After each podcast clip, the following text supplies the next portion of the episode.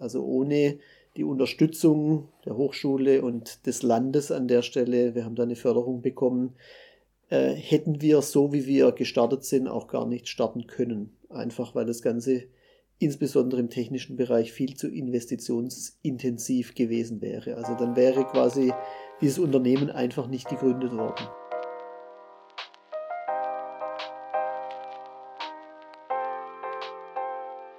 Herzlich willkommen zu Startup Das Heat im Gespräch. In diesem Interview-Podcast dreht sich alles um Menschen, die mit Gründungen zu tun haben. Entweder weil sie schon selbst mal gegründet haben oder weil sie mit GründerInnen zusammenarbeiten. Wir wollen herausfinden, wer sie sind, was sie zur Gründung motiviert hat und wie sie auf ihre Ideen kommen. Vielleicht motiviert es euch auch mal selbst drüber nachzudenken, will ich gründen? Und wenn ja, wie? Wir sind Fabian Acker und Johanna Kirchinger und arbeiten beide am HEAT an der Hochschule Pforzheim. Wir steigen sofort ein mit unserem heutigen Gast. Viel Spaß! Hallo und herzlich willkommen zu dieser neuen Folge von Startup Das Heat im Gespräch. Heute haben wir Dr. Andreas Baum zu Gast, den Gründer der MedChip GmbH. Der ein oder andere Studierende an der Hochschule Pforzheim hat es vielleicht schon mal gehört oder ist an dem Gebäude vorbeigelaufen. Andreas Baum hat 1999 bis 2003 an der Hochschule Pforzheim Maschinenbau studiert und anschließend im Labor für Fertigungstechnik geforscht mit Fokus auf Lasermaterialbearbeitung. Seine Promotion hat er 2013 an der Uni in Dresden abgeschlossen. Danach war er zwei Jahre in der Industrie tätig und hat außerdem als Lehrkraft an der Hochschule hier in Pforzheim gearbeitet. 2019 ist dann aus der Forschung die Idee zur Gründung der MedChip GmbH entstanden, wo Andreas seitdem Geschäftsführer ist. Das Unternehmen ist Spezialist für die LMM-Technologie. LMM bedeutet Lithography-Based Metal Manufacturing, also eine additive Fertigungstechnologie für Metall. Dann steigen wir einfach direkt ins Interview ein. Also hallo Andreas, schön, dass du da bist. Hallo. Wie immer in unserem Podcast steigen wir mit ein paar Entweder-Oder-Fragen ein, einfach so zum Warmwerden. Also einfach aus dem Bauch heraus wie antworten. Pforzheim oder Dresden? Pforzheim. Arbeitest du lieber im Büro, im Labor oder in der Fertigung? Am liebsten arbeite ich eigentlich im Labor. Einfach deswegen, dort entwickelt man die Zukunft. Das heißt, wenn wir neue Dinge haben, dann sind es eben die Dinge, die uns langfristig voranbringen und die finden halt immer im Labor statt. Mhm. Hemd oder Kapuzenpulli? Auch wenn ich heute im Hemd hier sitze, ist mir der Kapuzenpulli tatsächlich lieber. Ich habe mir tatsächlich auch überlegt, ob ich ihn anziehe. Und dann dachte ich, nee, wir hatten heute auch einen Videodreh. Von daher habe ich mich dann für das Hemd entschieden. Wäre für uns aber auch okay gewesen mit dem Pulli. Arbeitest du lieber an Details und fuchst dich in etwas rein oder entwickelst du lieber irgendwas so für die Zukunft im größeren Rahmen? Also ich bin jemand, der sehr gerne im Detail arbeitet und habe in der Vergangenheit dabei immer festgestellt, wenn man zu sehr im Detail hängt, dann verliert man den Überblick über das große Ganze und das ist dann oftmals der Sache nicht zuträglich. Von daher muss ich mich oftmals selber äh, wieder aus dem Detail rausholen, um, um quasi den Blick äh, über den Tellerrand zu kriegen. Aber ich glaube auch, das ist genau das, was äh, MatchShape damit äh, auszeichnet, nämlich dass wir sowohl im Detail arbeiten können, als auch den Überblick über das Gesamte behalten. Bist du eher ein Teammember oder eher Einzelkämpfer? Was ist dir lieber? Ja, auch das musste ich lernen. Ich war früher jemand, der eigentlich gern alleine gearbeitet hat, weil ähm, man oder ich habe recht hohe Ansprüche an mich selber und ähm, die stelle ich dann natürlich auch gerne an meine Mitarbeiter und Mitkollegen. Und äh, inzwischen sage ich aber, Fehler gehören dazu. Ja, das heißt, äh, ich bin jetzt eher der, der Teamplayer geworden in der Zwischenzeit, der wirklich äh, zwar Leute auch äh, äh, auf Fehler hinweist, aber die auch machen lässt. Es geht nicht nur um Fehler, sondern man schränkt ja damit auch Kreativität ein, wenn man quasi zu viel Vorgaben macht. Von daher würde ich mich eher als Teamplayer inzwischen einordnen. Mhm. Und Startup, also unser Podcast-Name, ist ein Wortspiel aus dem Wort Startup und Tab, also wie die Badewanne, Deswegen kommt noch die Frage der Fragen. Bist du eher der Badetyp oder eher der Duschtyp? Aus Zeitgründen meistens eher der Duschtyp. Ja, verständlich. okay, da machen wir weiter mit ein paar Fragen zur Gründung, zum Unternehmen und zum Team. Magst du uns vielleicht nochmal erzählen, wie es genau zur Gründung gekommen ist, woher die Idee kam? Sehr gerne. Also ähm, ich bin äh, seit äh, Ende meines Studiums Labormitarbeiter im äh, Bereich Fertigungstechnik gewesen, habe mich dort viel und intensiv mit der Lasermaterialbearbeitung befasst. Ähm, wenn man sich die additive Fertigung von Metallen anguckt, dann sind dort eigentlich auch immer Laser als Energiequelle im Spiel. Von daher lag äh, der Weg zur additiven Fertigung mal grundsätzlich sehr nahe. Habe mich also auch während dieser Tätigkeit schon viel mit additiver Fertigung beschäftigt. Das war aber tatsächlich nicht ausschlaggebender Grund äh, für die Ausgründung von MedShape, sondern äh, das war eigentlich eher Zufall. Und zwar kam das Ganze über ein Forschungsprojekt, was im Institut für strategische Technologie und Edelmetalle äh, unter dem Herrn Professor Burkhardt ähm, äh, lief, ein, ein, Forschungsprojekt, wo es eigentlich um das Thema Magnetrecycling äh, ging und auch heute noch geht. Es äh, läuft nach wie vor. Und äh, Inhalt dieses Projektes war und ist es, ähm, seltene Erdemagneten zu recyceln, das heißt, die aus bestehenden Produkten zu extrahieren, äh, die in äh, Pulverform zu zerlegen über einen Prozess, der auch im Rahmen von diesem Projekt mitentwickelt wurde und natürlich die Magnete wieder in eine Gebrauchsform zu bringen. Und da liegt die additive Fertigung äh, als eine Möglichkeit recht nahe. Und man hat es dann untersucht äh, mit einer neuen Technologie und hat dann festgestellt, mit Magnetpulvern funktioniert es nicht so toll, aber mit anderen Metallen. Und äh, das Ganze wurde zusammen mit einem Forschungspartner äh, entwickelt. Und da bin ich im Prinzip durch Zufall äh, reingerutscht, so sage ich mal, in diese Sache und das hat schlussendlich dazu geführt, dass dieser Ansatz, der im Rahmen von diesem Forschungsprojekt entwickelt wurde, die Firma MedShape, also sprich wir als äh, Dienstleister mit dieser neuen Technologie ausgegründet wurden. Ja, magst du dann mal erklären, was genau ihr in eurem Unternehmen macht, was für Technologien ihr da anbietet? Sehr gerne. Also grundsätzlich sind wir im Bereich 3D-Druck von Metallen tätig. Das heißt, die Technologie, die wir mitentwickelt haben, also wir haben die nicht alleine entwickelt, sondern wir sind Mitentwickler, äh, ist eine, äh, nennt sich stereolithografische äh, Technologie. Das heißt, wir äh, stellen Bauteile her über Licht. Klingt jetzt erstmal äh, seltsam, äh, ist aber eine, eine Prozesskette, die man auch, auch durchaus bekannt ist. Und zwar drucken wir äh, ein Grünteil, nennt sich das. Das heißt, es äh, ist eine Mischung aus einem Metallpulver und einem äh, Kunststoff, einfach ausgedrückt. Und äh, dieser Kunststoff ist eben drin, damit man die Form herstellen kann, also das Bauteil grundsätzlich herstellen kann. Und äh, nach diesem Grünteildruck gehen wir mit dem Bauteil in einen Ofen und dort entbindern und sintern wir es. Und dann hat man quasi ein fertiges Metallbauteil vorliegen.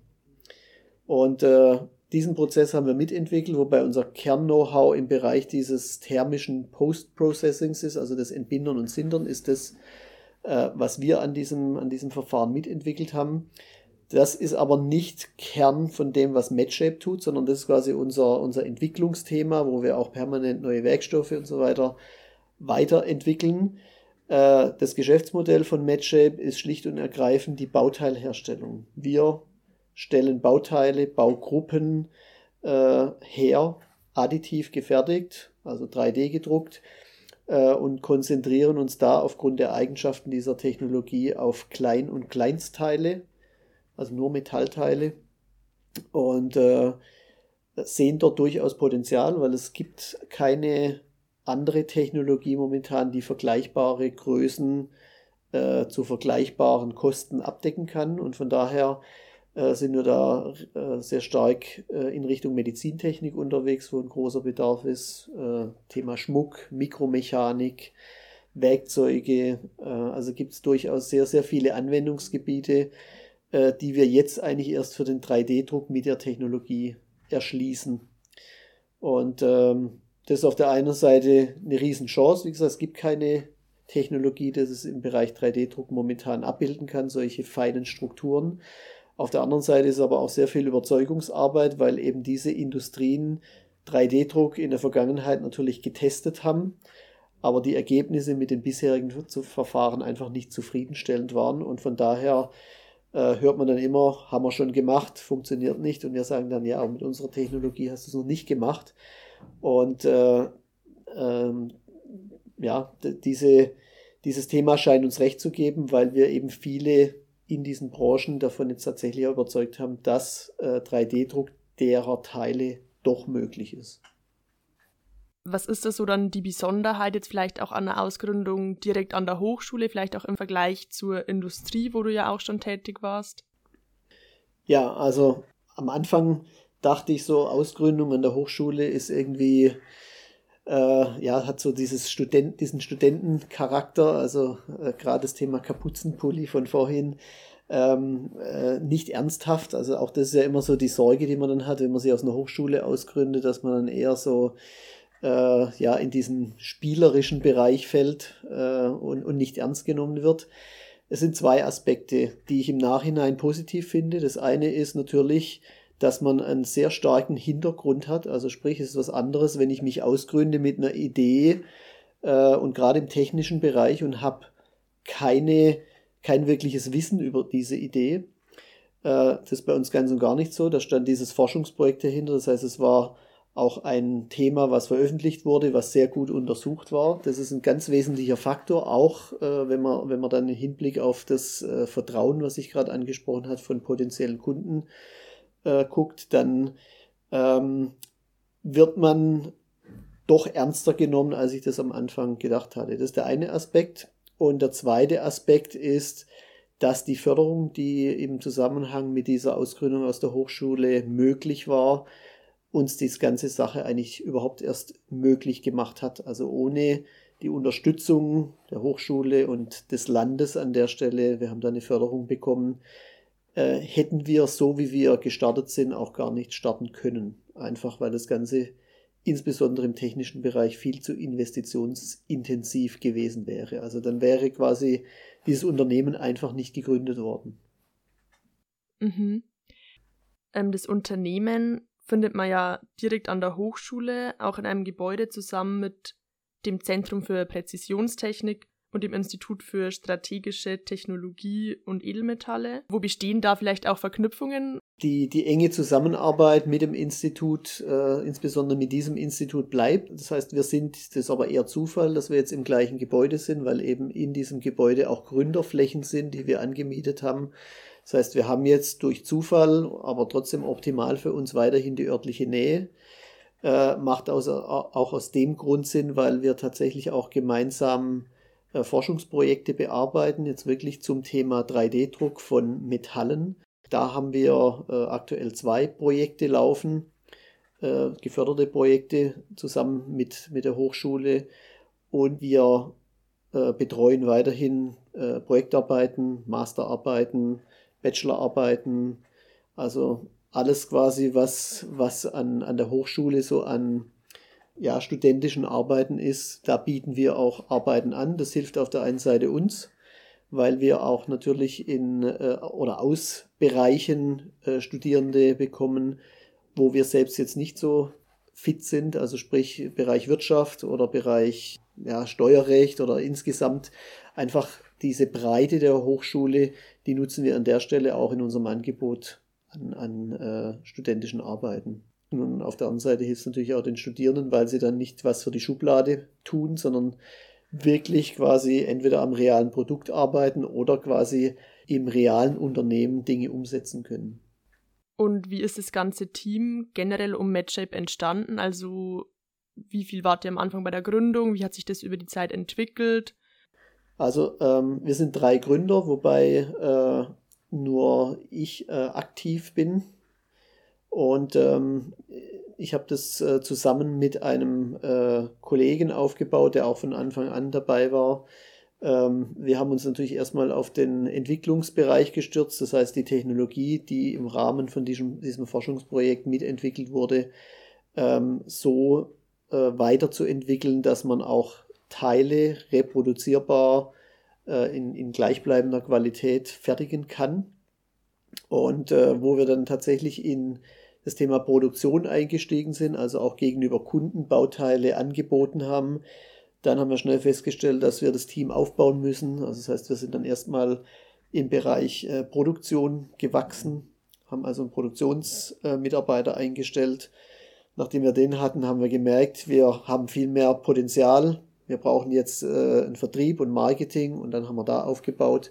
Und so ist es, dass wir äh, jetzt innerhalb von drei Jahren äh, inzwischen neun Personen sind. Wir haben jetzt auch seit äh, letztem Jahr einen Investor mit bei uns investiert.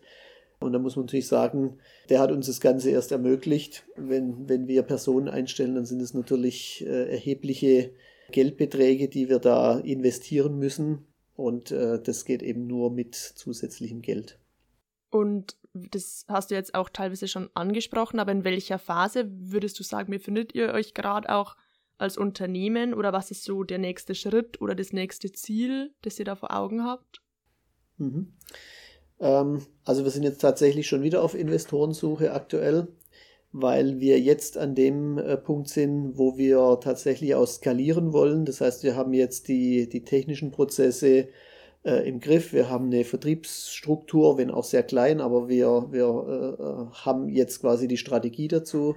Wir sind am Aufbau des Marketings, äh, um quasi auch die Marke MedShape bekannter zu machen.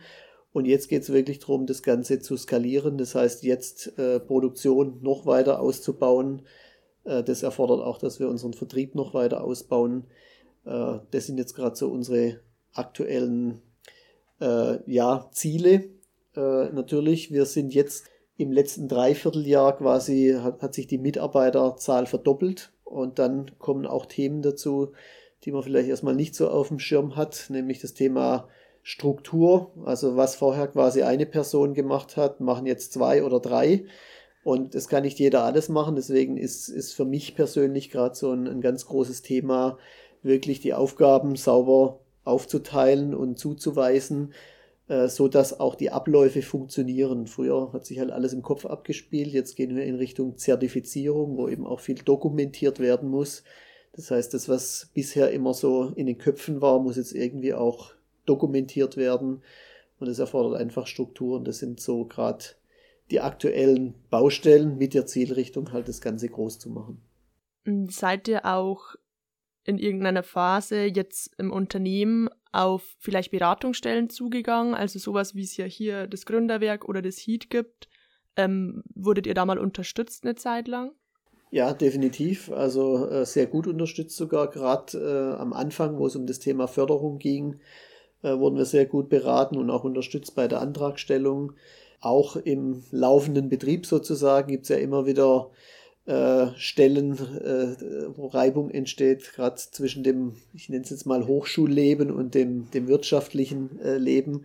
Und äh, da war die, das Gründerwerk immer eine sehr gute Anlaufstelle für uns, wo wir auch beraten wurden, äh, auch wenn es um, um Dinge geht, beispielsweise, wo holt man sich Hilfe her, wenn es darum geht, äh, wie darf man äh, Bilder von Kundenlogos oder so irgendwas verwenden dann hat man uns da sehr gut weitergeholfen, indem man uns halt intern Ansprechpartner nannte. War für uns sehr wertvoll, weil wir da nicht selber auf die Suche gehen mussten, sondern quasi das Netzwerk, was ja eh schon vorhanden ist, äh, auch voll nutzen konnten. Und ähm, was du ja vorher auch schon angesprochen hast, dass ihr am Anfang, also ich glaube, das war auch direkt 2019, als ihr gegründet habt, diese Finanzierung durch die jungen Innovatoren erhalten habt.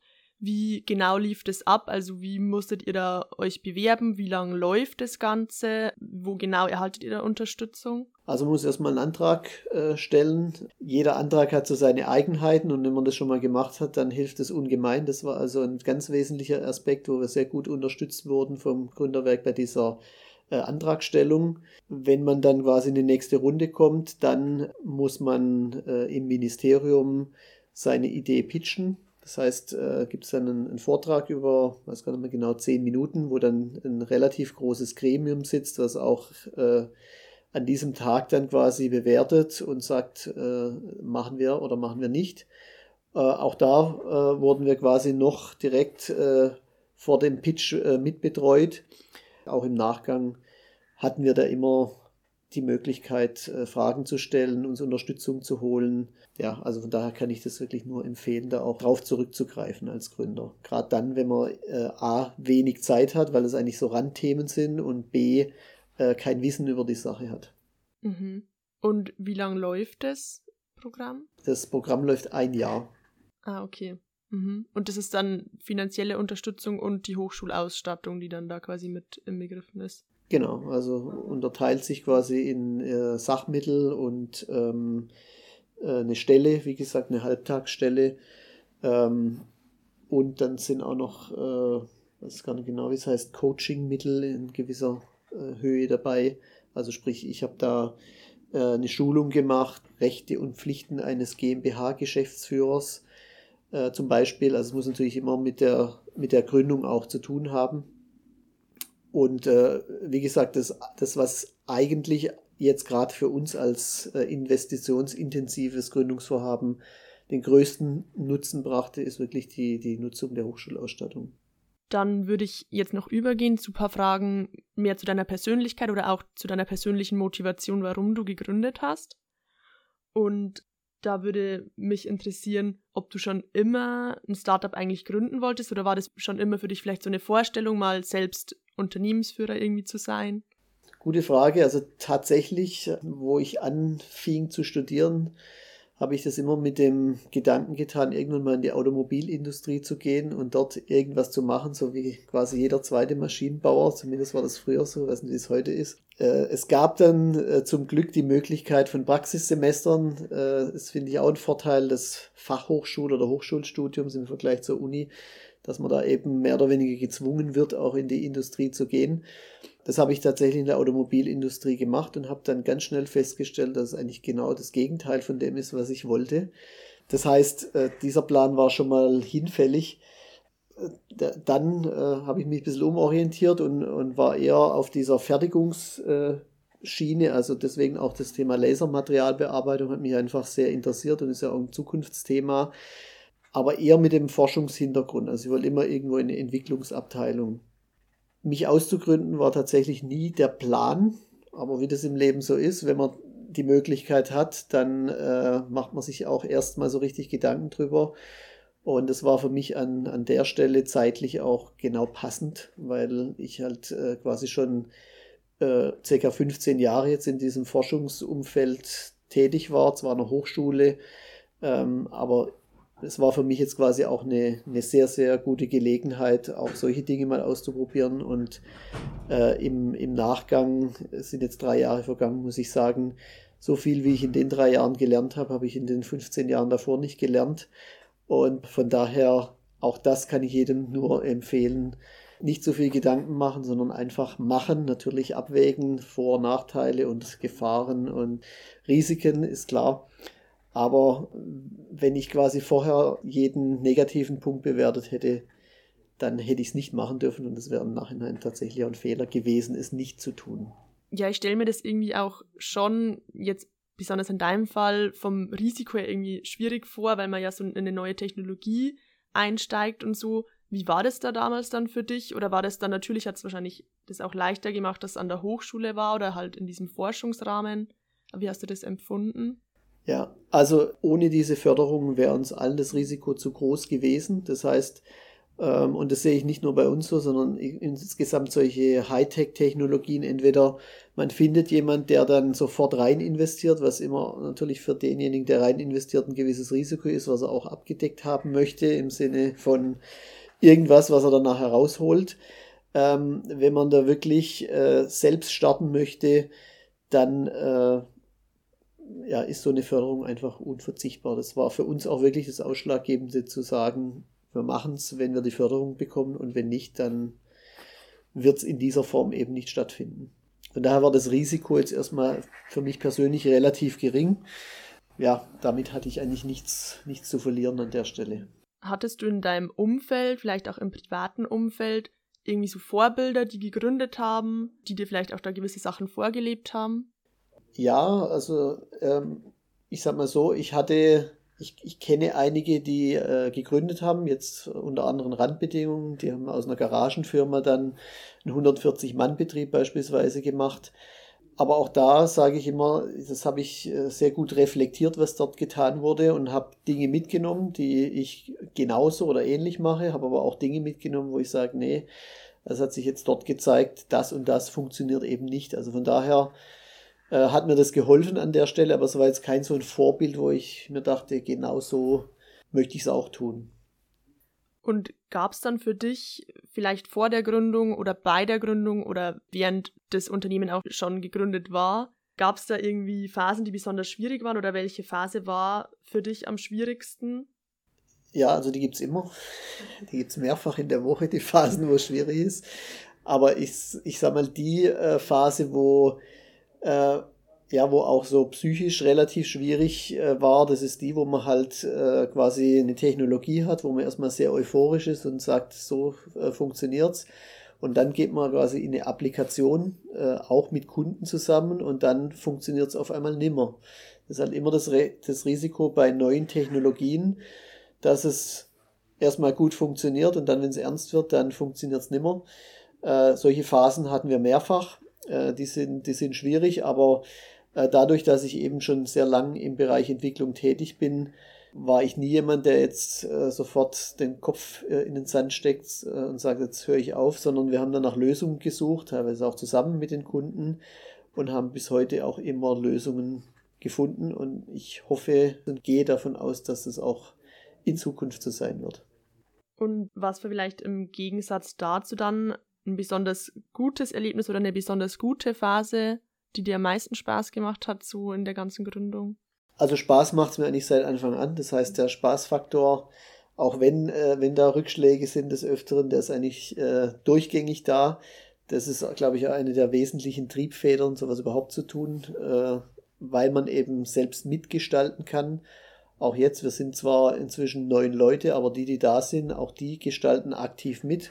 Ja, das ist auch deren Motivation quasi dort mitzuwirken. Ja, besonders Spaß, sage ich mal, macht, macht mir eigentlich einfach die Vision, ja, dass, dass wir wissen, wo wir hinwollen und dass wir die Möglichkeit haben, auch mit so einer neuen Technologie äh, überhaupt dort teilzunehmen. Auch das ist ja nicht, äh, wächst ja nicht auf den Bäumen, solche, solche Gelegenheiten. Das ist eigentlich das, wo wir, wo wir das gesamte Team auch viel Motivation herholt, wirklich an etwas Neuem zu arbeiten, an was, wo man sagt, das ist wirklich auch zukunftsträchtig und äh, braucht die Welt. Die schönsten äh, Momente sind immer die, wenn man besondere Erfolge hat. Das war natürlich einerseits die Förderung, die wir bekommen haben, wo wir die Information gekriegt haben, dass die Förderung stattfindet und auch der Tag, an dem wir unsere jetzigen Investoren äh, ins Boot bekommen haben, also wo die gesagt haben, wir finden es gut, was ihr macht und wir glauben dran und deswegen investieren wir in euch. Das ist natürlich eine tolle Bestätigung und von daher auch ein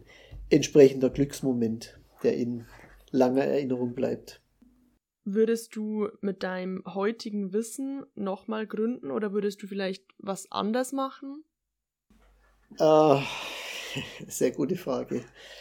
Also würde ich nochmal gründen, ein klares Jein.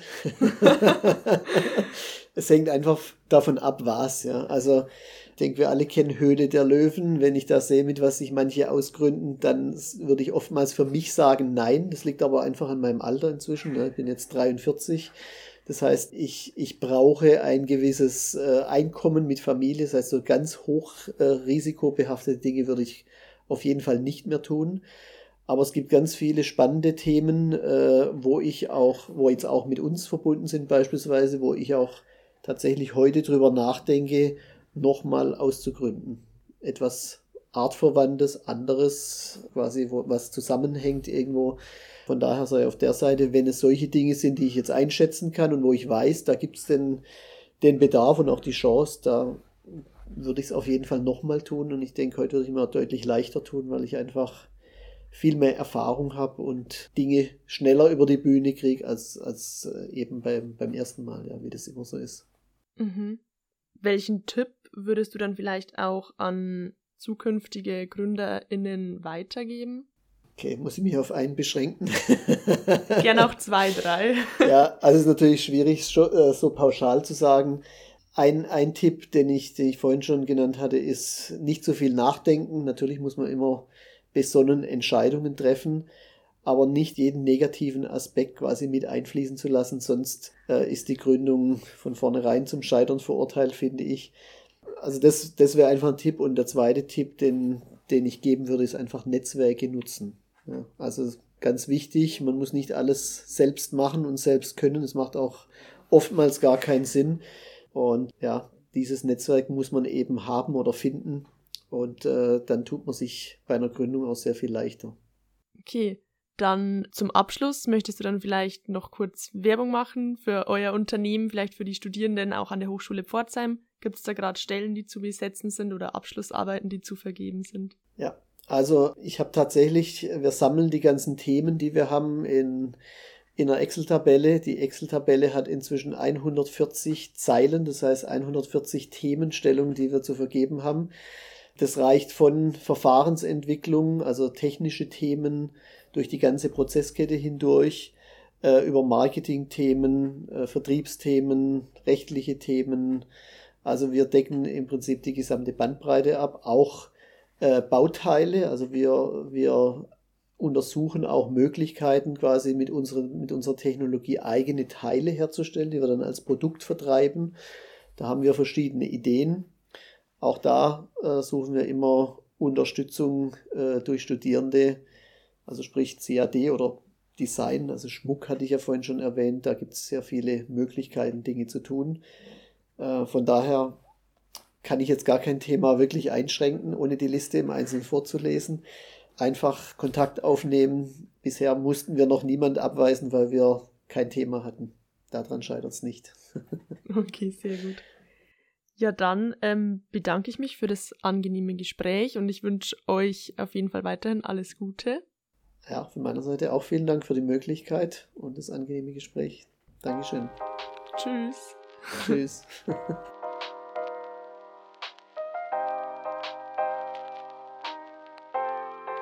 Das war Startup, das Heat im Gespräch. Dieser Podcast ist eine Produktion vom HEAT, dem Institute for Human Engineering and Empathic Design. Wir werden gefördert von der Karl Schlecht Stiftung. Unser Institut unterstützt die interdisziplinäre Zusammenarbeit aller drei Fakultäten an der Hochschule Pforzheim mit dem Ziel, die Gründungskultur in Deutschland zu stärken. Wir wollen Studierenden die Möglichkeit geben, sich zu innovativen und unternehmerischen Persönlichkeiten zu entwickeln. Wenn ihr Ideen oder Vorschläge habt, wen wir zu uns einladen könnten oder Fragen und Anregungen, schreibt uns gerne. Die Infos findet ihr in den Shownotes. Ihr findet unseren Podcast auf Spotify, Apple Podcasts und bei SoundCloud. Abonniert uns gerne, dann verpasst ihr keine neue Folge. Bis zum nächsten Mal, wir freuen uns.